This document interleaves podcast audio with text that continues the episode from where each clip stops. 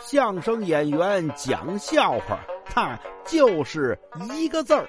你说说，逗你玩儿。说过去呀，有这么一个樵夫，担着一袋柴往城里走，脚底下一绊没站稳，咣，撞了一人。抬头一看啊，是本城中的一个郎中，赶紧把他扶起来。这郎中啊，也够不讲道理的。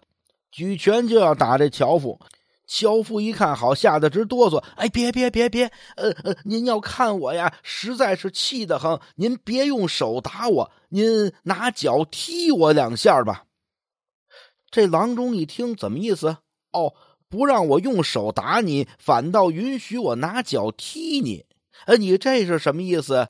呃，那什么，没别的意思。呃，之所以不让您拿手打我呀，是因为我听说呀，就您这位大夫，呃，经您手的病人必死无疑呀。啊，对。